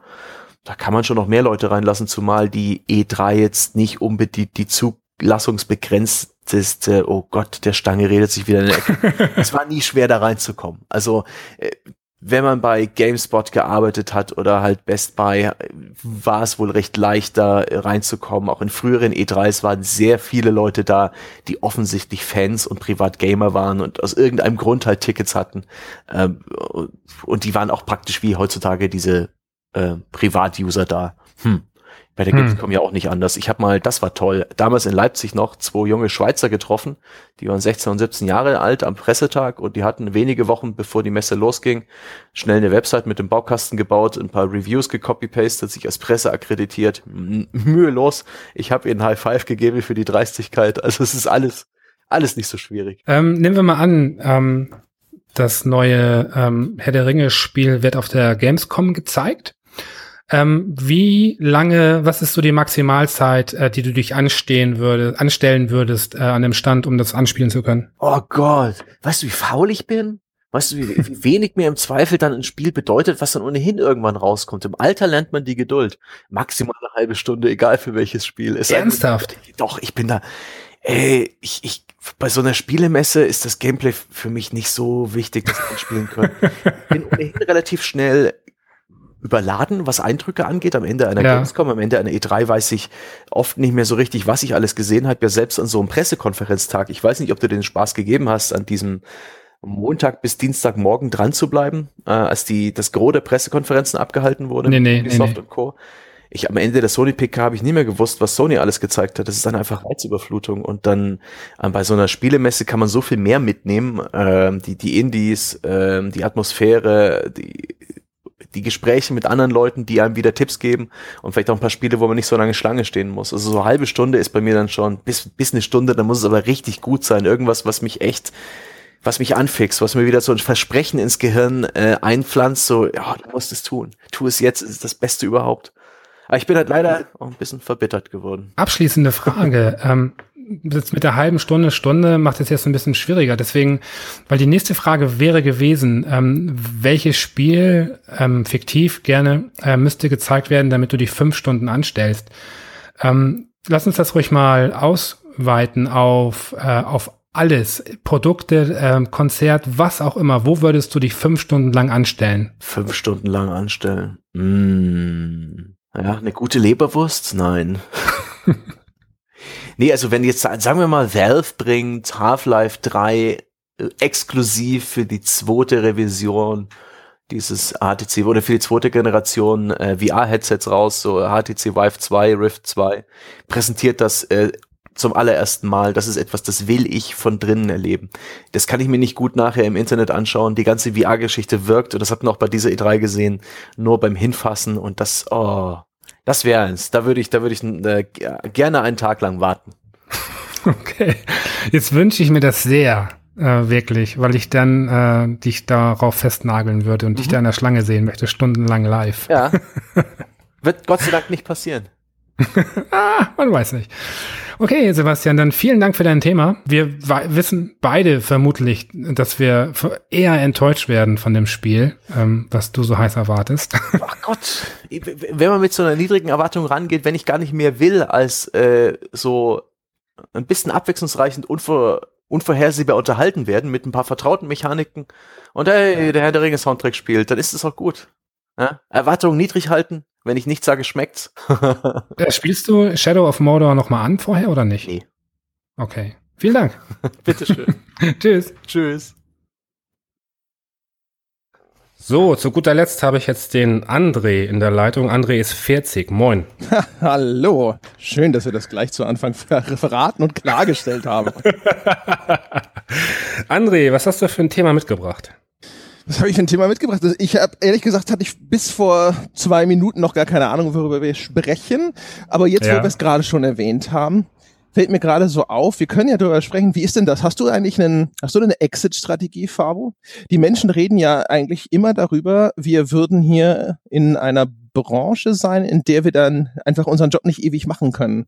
Mich haben die Leute immer gefragt, sag mal, André, was machst du denn danach? Du kannst ja nicht mit mit 40 immer noch Spieleredakteur sein. Da habe ich sie schon eines Besseren belehrt.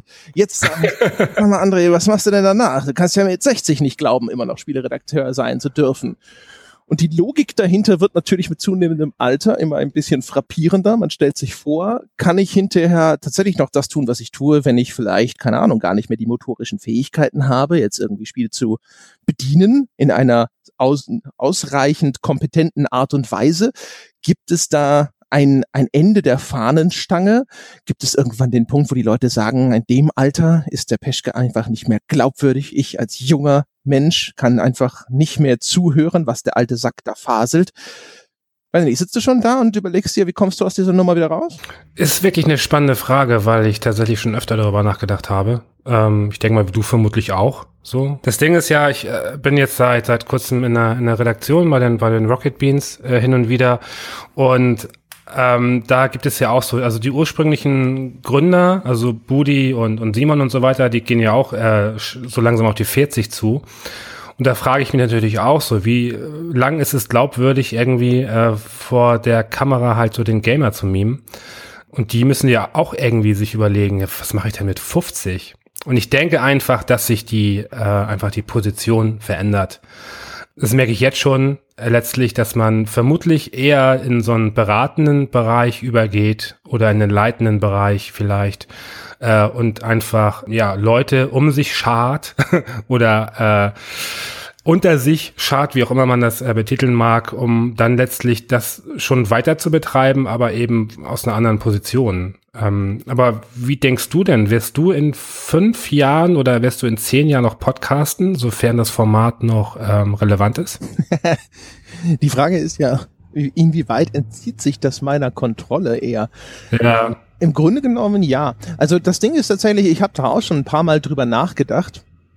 Ich bin dem bislang allerdings äh, begegnet wie dem Leben allgemein mit blind naivem Optimismus. Mhm, das mhm. hat mich bislang noch nie hängen gelassen. Das ist vielleicht fatal. Ja, vielleicht wäre es besser gewesen. Ich hätte, wäre damit schon mal irgendwann erheblich auf die Schnauze gefallen.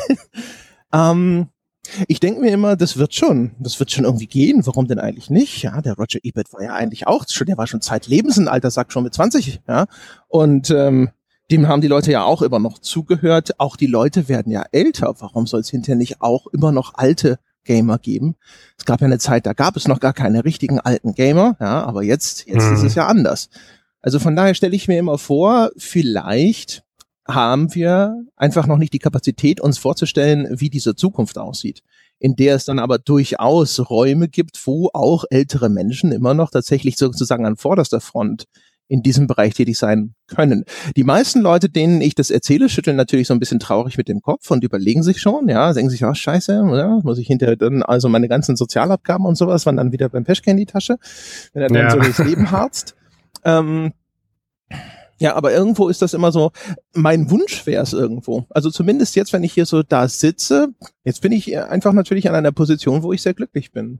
Das heißt, wenn ich jetzt noch 20 Jahre durchpodcasten könnte, ja, und äh, dann kann ich mir irgendwann eine Insel kaufen von all meinen Podcast-Millionen. Das wäre schon ideal. Aber hm. das, ähm, die Logik des Arguments ist mir natürlich nicht verschlossen. Also ich höre das und ich erkenne schon, dass das durchaus ein berechtigter Concern ist.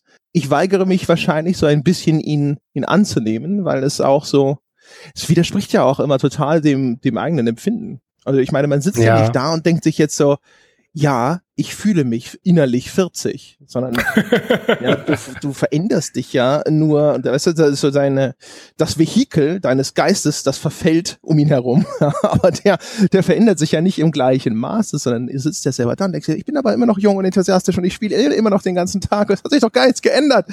Ja, außer, dass ich bei Quake 3 nie wieder Land sehen werde. Aber ansonsten, ja. Das, das Schöne ist ja mit dem Jungen und, und so weiter, sich jung fühlen und ich äh, fühle mich nicht wie ein 40-Jähriger. Das klappt äh, in meiner Welt, vielleicht auch in deiner, immer sehr gut in Relation zu ehemaligen Schulkollegen. wenn ich mir dann angucke, so was, was die teilweise für Leben führen, denke ich mir, okay, im Vergleich dazu bist du immer noch wirklich sehr, äh, sehr, sehr jung geblieben tatsächlich. Allerdings was, was man nicht vergessen darf, und das hast du auch schon gesagt, so wir wissen ja natürlich nicht, wie die Zukunft aussieht, wie das Medium-Spiel aussieht in, äh, in 20 Jahren etc.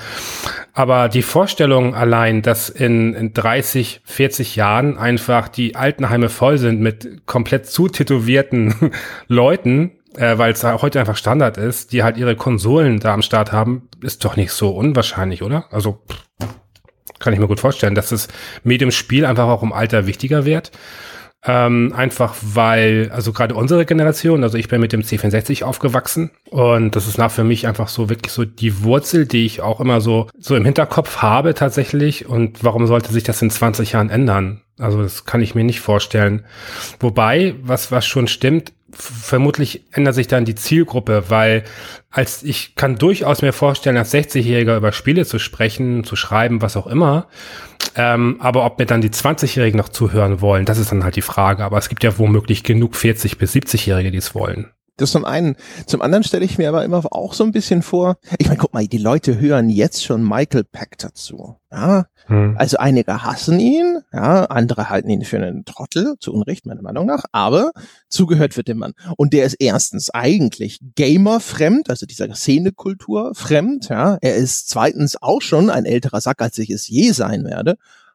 Und äh, es funktioniert sozusagen trotzdem, weil er halt was anzubieten hat. Und ich stelle mir halt immer so vor, wenn man dann dahinter sitzt, ja, so als der der erste greise Spieleredakteur in der Weltgeschichte, und äh, dann aus äh, seinem äh, diesem ja aus diesem silberhaarigen Position des der Lebenserfahrung ja und des Wissens darüber spricht ist es nicht toll habe ich dann nicht sofort so eine Klaus Kleber Autorität sitzen dann nicht auch gerade junge Menschen da und denken sich Gott ja er hat das erste Pac-Man noch miterlebt. Ist ja unglaublich dass er noch lebt ja. Ja. Ja, ja gut, nehmen wir mal zum Beispiel jetzt euren Kollegen Wolfgang. Äh, der ist ja mit 56 tatsächlich schon, ich sag mal, wenn man das auf Spiele bezieht, schon ist schon relativ alt. Trotzdem hat er ja für sich so sein, seine Position gefunden. Also jetzt nicht so auf Redakteurssicht womöglich, aber durchaus ist er ja sehr, sehr gut in der Lage, das Medium zu reflektieren und das auf einem Niveau, wie es vermutlich ein 20-Jähriger nicht kann. Äh, dementsprechend ist es ja auch ein, Wert und eine Wertigkeit, äh, die auch durch das Alter erst entsteht, dadurch, dass man eben so viel Erfahrung mitbringt. Ne? Das ist äh, mein heimliches Sozialexperiment natürlich. Ja. Haben äh, Wolfgang ja. engagiert, um zu sehen, ja, wie ist denn das?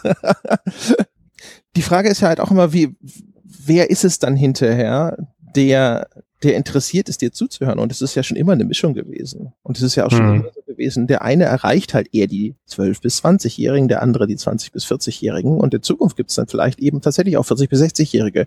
Wir haben ja bislang auch immer noch so ein bisschen die Meinung, dass, also ich habe das Gefühl, dass tatsächlich selbst, weißt du, wenn man über diese Befürchtung spricht, dann schwingt schon wieder so ein bisschen mit die Idee, dass Spielen etwas ist, was man tatsächlich irgendwann abstreift.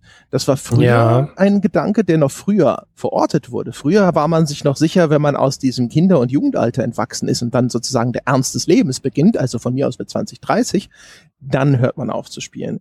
Jetzt stellt man anscheinend schon fest, ja, also jetzt sind die, die Fakten im Weg, was diese Meinung angeht. Na gut, aber dann mit 50, 60 hört man ja auf zu spielen. Hm, das ja, halte ich halt auch für einen Irrtum. Ich glaube nicht, dass Leute, die ein Leben lang daran Spaß gefunden haben zu spielen, aufhören zu spielen. Die werden sich andere Spiele suchen, weil bestimmte Sachen einfach dann nicht mehr gut funktionieren. Also so ein Twitch-Shooter oder sowas, der übersteigt halt einfach irgendwann deine, deine Kompetenzen, deine Fähigkeiten. Mhm. Aber du hörst deswegen nicht auf zu spielen. Das glaube ich nicht. Und ich glaube, dass nach wie vor gerade solche Leute, die halt vielleicht auch schon eine lange Spielerkarriere selbst hinter sich haben, dass die auch ein Interesse daran haben, weiterhin über dieses Hobby zu sprechen. Und dass die dann vielleicht durchaus auch ein Interesse daran haben, sozusagen diese diese Orientierungspunkte und diese Diskussionsanstoßmaschinen, das sind ja Spielredakteure zu einem gewissen Grad, sich zu suchen, die auch ihrem Horizont entsprechen. Was mir aber schon aufgefallen ist, dass im Alter die auf jeden Fall die Begeisterungsfähigkeit nachlässt. Ähm, ich habe mit vielen Menschen gesprochen, die sagen, dass die vor, vor 10, 15 Jahren sehr enthusiastische Spieler waren, die sehr, sehr viel Spaß mit dem Medium hatten, etc. Ähm, dass ihnen inzwischen aber ähm, so ein bisschen der Spaß aber angekommen ist, weil sie schon so viel gesehen haben äh, und sich auch so viel wiederholt, dass einfach viele Dinge sie nicht mehr zu begeistern wissen. Äh, hinzu kommt natürlich die Prioritätenverlagerung, weil wenn es darum geht, irgendwie eine Familie zu ernähren und so weiter, ähm, dann musst du dich halt schon fragen, wie viel äh, Platz darf ein Spiel äh, noch einnehmen in deinem Alltag. Da genießt du natürlich einen gewissen Luxus tatsächlich, äh, weil du wirst letztlich dafür bezahlt, auch zu spielen. Aber so derjenige, ich sag mal so, der, der Fabrikarbeiter, der seine Familie ernähren muss, der muss natürlich sich das schon so ein bisschen anders einteilen. Und der vielleicht irgendwie 20 Jahre lang schon Spiele konsumiert hat, ähm, dann ist irgendwann so die Frage im Raum, was äh, können denn Spiele heute überhaupt noch äh, bieten? Ähm, also was sie mir damals nicht bieten konnten, aber was mir heute das Gefühl gibt, irgendwie, ich versuche da wieder ordentlich Zeit reinzustecken. Also ich merke es bei mir auch tatsächlich, dass einfach diese Begeisterungsfähigkeit nachgelassen hat. Hast du das Gefühl nicht bei dir? Hm, ganz klares Jein. Mhm. Ähm, es ist korrekt, würde ich sagen, dass ähm, mit der Zeit die, die Begeisterung jetzt über diese, über jede neue Spielvorstellung oder sowas, selbstverständlich mhm. lässt es nach. Du hast halt, also die Branche hat sehr wenig revolutionäre Umwälzungen die sind sehr, sehr selten. Sondern sie hat einen, äh, sage ich mal, gerade jetzt auch inzwischen, ne, wo jetzt die Technik sich nicht mehr so rasant weiterentwickelt, hast du einen sehr langsamen evolutionären Fortschritt in dem, was da passiert. Und selbstverständlich, wenn dir jetzt, keine Ahnung, Ubisoft das nächste Far Cry vorsetzt, dann sitzt du da und du hast schon vier gespielt ja, fand vielleicht das vierte davon schon, äh, sage ich mal, einigermaßen redundant, dann äh, sitzt du nicht mehr da und äh, klatscht so in die in die Hände wie dieses Äffchen, ja, mit den. Mhm. Ähm, aber wobei, da fällt mir was ein. Und zwar äh, zu dem Beispiel. Ich habe mal ein Interview gehabt mit, äh, apropos Far Cry, einem Entwickler von Far Cry, ich meine, er hieß Jason Vandenberge und der war Art Director von Far Cry. Und den, der hat auf der GDC einen Vortrag gehalten und da ging es darum, wie man die Entwicklung von Franchises als Entwickler überlebt. Und mhm. die, die Prämisse war so ein bisschen, dass Entwickler sagen so, boah, an der Franchise zu arbeiten, ist ja todeslangweilig, ja. Die ganzen Vorgaben, musst in diesem Korsett arbeiten, schnarch, schnarch, schnarch. Und sein Vortrag sagte im Grunde genommen, seine Lösung dafür ist es, einfach Fan der betreffenden Franchise zu werden, vorsätzlich. Hat sich dann also da eingelesen, hat alles konsumiert, was es gab, die vorherigen Spiele, vielleicht Comics zu dem Ding, Bücher, Filme und so weiter. Und er sagt, wenn er, wenn man, wenn man erstmal Fan ist, dann ist es cool. Dann macht es auf einmal Spaß, weil man so tief in dieser Materie drin steckt. Und ich habe damals noch gedacht, so, haha, lol, das ist ja mal ein mhm. netter Versuch, äh, die, die Ubisoft-Fabrik schön zu reden, ja, wo wahrscheinlich Leute an so einem Fließband stehen und dann einfach so kleine Fahrkreisstempel in die Hand gedrückt kriegen. Aber ja, ähm, ja tatsächlich muss ich sagen, ich habe dann hinterher mit dem gesprochen und dann machte das schon tatsächlich schon äh, so ein bisschen mehr Sinn. Und jetzt, wo wir hier drüber sprechen, da über diesen, diesen Verlust von Enthusiasmus für diese größeren Dinge, weil einfach die größeren Dinge recht uniform sind. Mein Enthusiasmus ist ungebrochen. Er hat sich nur verlagert auf kleinere Dinge. Und ähm, das ist halt das, das ist, glaube ich, so mein Ding. Ich habe nicht das Gefühl, dass ich dem Hobby, dem Spielen oder sonst irgendwas mit einer in irgendeiner Form geminderten Enthusiasmus gegenüberstehe, sondern mein Enthusiasmus ist halt ein bisschen woanders. Ich sitze natürlich dann eher da und denke mir so, boah, dieses Indie-Spiel mit diesem kreativen Ansatz. Oder in größeren Spielen zum Beispiel, wenn mir Feinheiten auffallen, dann finde ich das total toll. Also erstens bin ich dann total stolz auf mich, dass ich, äh, ja, dass ich so eine kleinere Facette erkannt habe. Denke mir so, Mensch, André, da hast du mal wieder ganz tief reingeschaut in das Glas. ja, hast du gut gemacht.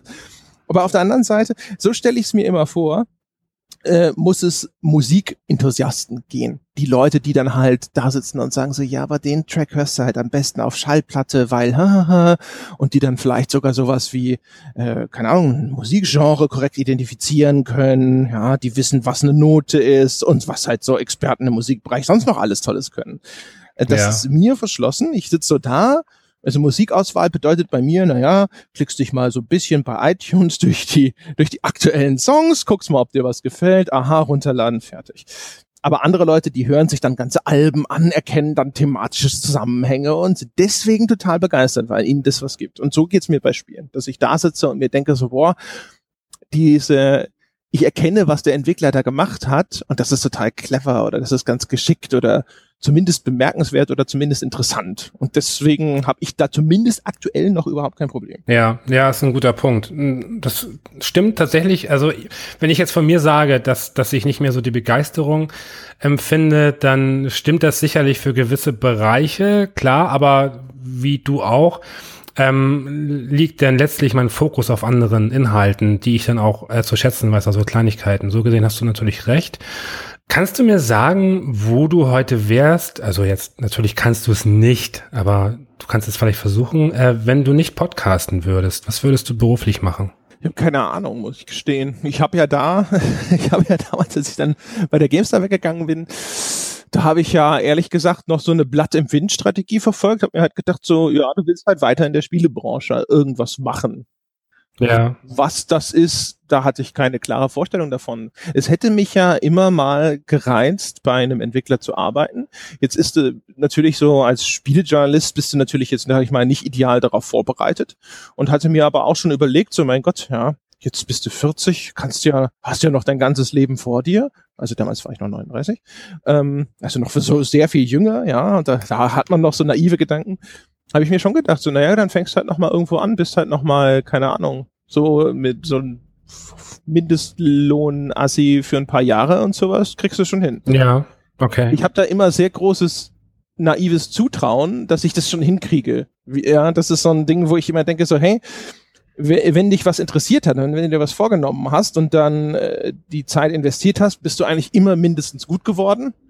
Also warum soll das da nicht auch gelten? Das ist auch so ein, so ein Ding, irgendwo wird das vielleicht mal an, an seine Grenzen stoßen, dieses Konzept, aber bislang hat es immer ganz gut funktioniert. Und ich habe halt, ich habe den Vorteil, dass ich schon ähm, als kinderloser Mensch erstens flexibler bin und zweitens bin ich einigermaßen anspruchslos. Also ich habe, äh, ich habe, hätte kein großes Problem damit, in, ähm, sag ich mal, einen, einen Zustand des Geringverdienens zurückzurutschen erstmal. Ah, es gibt immer so dieses Ding, wo ist man in zehn Jahren, wo ist man in 20 Jahren? Das sind dann auch gerne so eine, so eine rhetorischen Floskelfragen, die gestellt werden. Stellst du dir die überhaupt nicht? Ähm, gehst du wirklich so, bist du so jemand, der sagt, ich äh, lebe und arbeite heute und vielleicht morgen und auch nächste Woche und was da dann weiterhin passiert, wird sich schon irgendwie ergeben? Zumindest zu einem, zu einem gewissen Grad. Also ich bin jetzt kein Vollidiot, also ich sitze nicht da und denke nie an sowas und ich sitze nicht, äh, ab und zu sitze ich da und denke mir schon so, naja gut, was ist denn sozusagen unser Ziel? Ja, also auch zum Beispiel natürlich jetzt, was den Podcast angeht. Jochen und ich diskutieren ja. in einer Tour, was ist denn, was wäre denn eine Vision für einen längeren Zeitraum? Wo würden wir denn mhm. vielleicht mal hingehen wollen? Was wäre denn möglich, vorstellbar und so weiter? Aber der, der tatsächliche Alltag ist ja häufig auf Nahziele fokussiert und die nehmen einfach sehr viel Raum ein und ähm, was mein Leben an sich angeht, habe ich halt, wie gesagt, also ich habe erstens ganz gute Erfahrungen damit gemacht, mich nicht zu sehr einzuengen und auf jetzt dieses oder jenes zu beschränken. Ich habe halt schon relativ früh zum Beispiel, selbst in meiner Kindheit, gedacht, ich würde gerne schreiben. Also habe ich hinterher was mit Schreiben gemacht. Ja? Ähm, und das hat gut geklappt. Und ich habe irgendwann gedacht, ich möchte in diese Spielebranche rein. Also habe ich mir da was gesucht und dann bin ich da vorwärts gekommen. Ähm, oder keine Ahnung. Und wenn ich jetzt sage, ich möchte in dieser Spielebranche bleiben, dann überlege ich mir so, was ist denn jetzt das, was sind denn nötige Schritte, um das vielleicht auch sicherzustellen? Das sind so Sachen. Aber ist, ist glaube ich, weiß ich gar nicht. Also ich will jetzt nicht hier so die, die, die jetzt schon anfangen, ja, die altersweise Lebenshilfe zu geben. Aber so aus meiner Erfahrung heraus ist es sinnvoll, tatsächlich sich schon also ein, ein Ziel im Auge zu behalten, so wie bei Journey, ja. Du solltest schon den, den Berg mit dem hellen Lichtstrahl in der Ferne, den solltest du schon sehen und du solltest dich schon drauf zubewegen.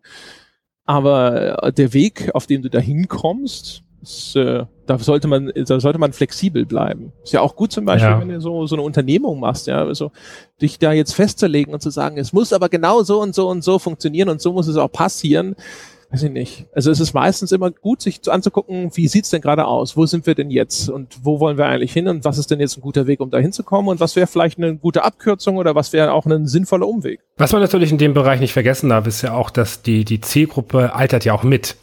Also das, die, die Leute, die man heute anspricht, äh, die könnte man theoretisch auch noch in 10, 20 Jahren ansprechen, weil die womöglich äh, eben auch das Medium weiterhin so miterleben äh, und äh, dementsprechend auch äh, noch Interesse womöglich besteht, eben genau von, von Personen, die sich auf einem ähnlichen ja, Niveau äh, befinden, halt so in Bezug auf Reflexion und Wahrnehmung des Mediums, dass man natürlich auch weiterhin möchte, ähm, ja, von denen zu erfahren, was in der Branche passiert und so weiter. Das macht ja schon Sinn. Ich, mir fiel spontan der, ähm, der Computerclub ein. Ähm, kennst du den vielleicht von, von früher noch, den Computerclub? Der lief im Fernsehen, im WDR, glaube ich. Ja, düster, aber ist nicht so, dass ja. ich jetzt sagen könnte, na hey, na klar, weißt du noch Folge 3. ja, die fing ja schon in den 80ern an, eben auch so über, über ähm, Computerspiele und ähm, Computer zu berichten. Und als die dann in Rente gegangen sind, ähm, Wolfgang Back und Wolfgang, keine Ahnung, ähm, dann haben die das danach als Podcast privat weiterbetrieben. Und ähm, der eine, ich glaube, der Wolfgang Back macht das jetzt alleine, ich, der ist über 70 Jahre alt. Er macht halt diesen, ich glaube, zweiwöchentlichen Podcast, das heißt jetzt Computer Club 2, auch schon viele, viele Jahre. Und, ähm, und da merkt man halt, dass er ähm, dieses Medium Computer und Technik und so weiter aufgreift aus der Sicht eines 70-Jährigen, ähm, und das ist auch interessant tatsächlich, weil man natürlich auch merkt, so wie nimmt denn so diese Generation überhaupt die die äh, die Weiterentwicklung des Mediums wahr? Äh, und er kann das dann irgendwie auch eben seiner Hörerschaft, die eben auch in dem Alter sich befindet, aber teilweise auch jünger, dann eben vermitteln. Ähm, ich finde, das zeigt in dem Bereich ganz gut, dass nach wie vor auch einfach oder auch in Zukunft ein Bedarf besteht, äh, das Medium äh, aus der Sicht eines äh, einer älteren Person äh, zu interpretieren und, und dann eben auch dem dem Publikum nahezubringen. Und ich kann mir vorstellen, dass es eben auch sehr gut bei, bei Games und dem ganzen drumherum äh, halt funktionieren könnte tatsächlich. Das zum einen. Zum anderen es ist ja auch eher so, so, so eine Floskel zu sagen, so ja, aber Lebenserfahrung ist ja ein Wert in sich. Und ich ja. würde aber sagen, gerade in dem, in diesem journalistischen Bereich, also wenn es auch darum geht, über Dinge zu sprechen und sie vielleicht einzuordnen, ist es tatsächlich wirklich handfest richtig. Und ich, mein konkretes Beispiel dazu. Ich mache ja eine Vorlesung an der Filmakademie über die Geschichte der Videospiele. Und da spreche mhm. ich ja auch über Zeitalter, die ich nicht selber miterlebt habe. Und ja. so ein bisschen in Vorbereitung auf die erste Vorlesung damals und dann jetzt Jahr für Jahr immer mal wieder, wenn ich die Chance dazu habe, dann spreche ich halt mit Leuten, die tatsächlich mit dabei waren.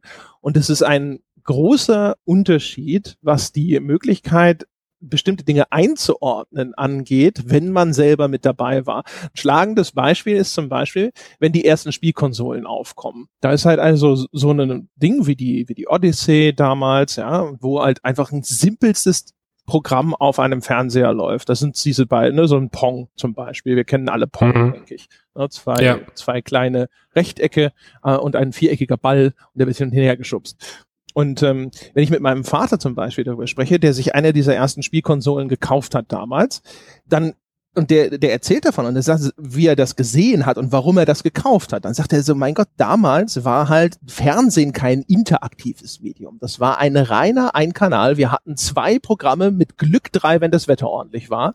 Und auf einmal war ein Gerät da, mit dem konnte ich beeinflussen, was auf diesem Monitor passiert. Dieser Monitor, mhm. auf den ich sonst nie Einfluss nehmen konnte das war faszinierend in sich, dass ich überhaupt die Möglichkeit hatte, dass ich darauf irgendwas verändern kann.